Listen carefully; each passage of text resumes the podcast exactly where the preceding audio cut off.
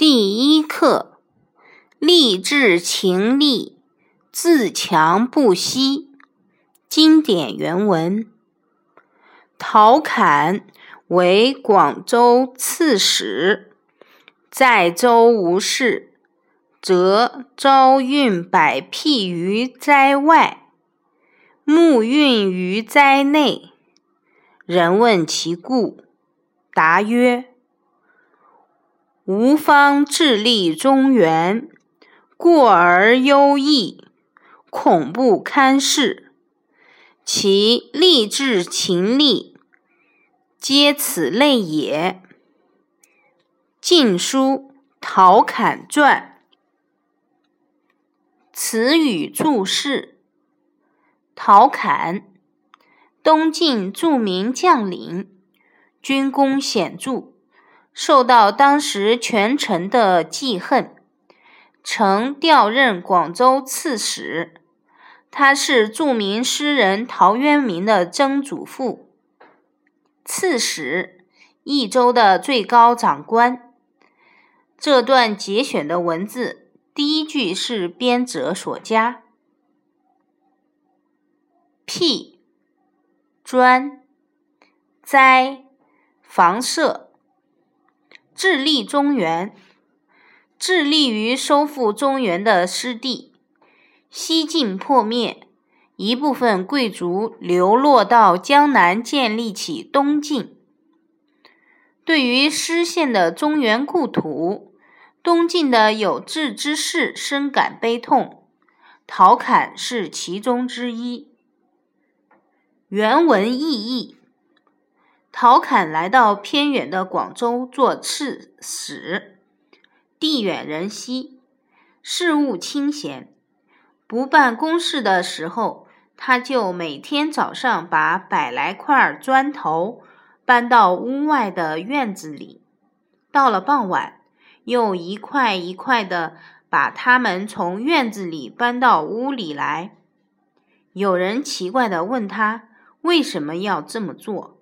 他说：“我正致力于收复中原的失地，如果日子过得太悠闲安逸，恐怕就会磨灭志向，减弱精神，不足以承担国家的大事。”陶侃为人勤奋努力，平时行事都同此事一样的风格。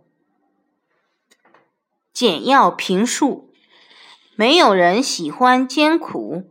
也没有人不喜欢安乐，但是通观历史兴衰，我们却发现，伟大的事业成就于艰苦卓绝的奋斗之中，杰出的人物都产生于战胜险阻的拼搏之中，而纨绔子弟多出于富贵安逸之家，破败之事多因为骄横放纵之举。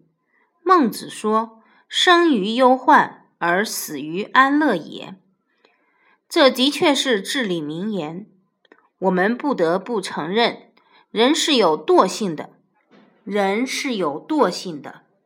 过于安逸就会丧失奋斗的动力，过于清闲就会消弭进取的意愿。因此，身居安逸而不放弃追求，身处清闲而不沉溺享受。正是人的理性所在，这种理性使我们能够克服外在的困难，更重要的是，能够让我们战胜自己内心的怯懦和萎靡。因此，这种理性自觉所产生的意志力量，可以撼山岳，可以排巨浪，无坚不可摧，无物能阻挡。陶侃运辟。在俗人眼里是无事找事、自讨苦吃，殊不知这就是非常之人的英雄气魄所在。让我们向陶侃的精神致敬。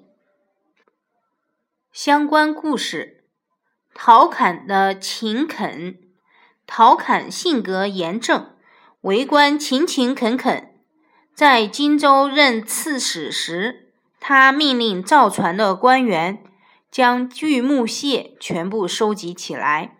部下虽然照办了，但私下都嘲笑陶侃无事生事。锯木屑有什么用？冬天的荆州雪下得很大，到处都是积雪。而一到晴朗的日子，积雪融化，庭前路上泥水满地，行人无处落脚。陶侃就令人将锯木屑铺在官衙前的路上，使前来办事的人行走无碍。荆州多族，陶侃曾命令掌管器具编制的官员不许丢弃厚实的竹节，而要全部收集起来放进仓库，以至于仓库里的竹节堆得就像小山一样。部下虽然照办了，背过身来。无不抱怨陶侃让人太辛劳，这竹节有什么用？后来晋朝大将军桓温要攻打蜀地，在荆州建造大量的船只，部件都造好了，要装配了，却买不到足够的船钉。这时有人想起了陶侃贮藏的竹节，劈成竹钉。就解决了所有船只的需要。陶侃眼光远大，且注意细节，赤正勤勉，从不浪费官家之物。这里讲的只是众多事例中的两件而已。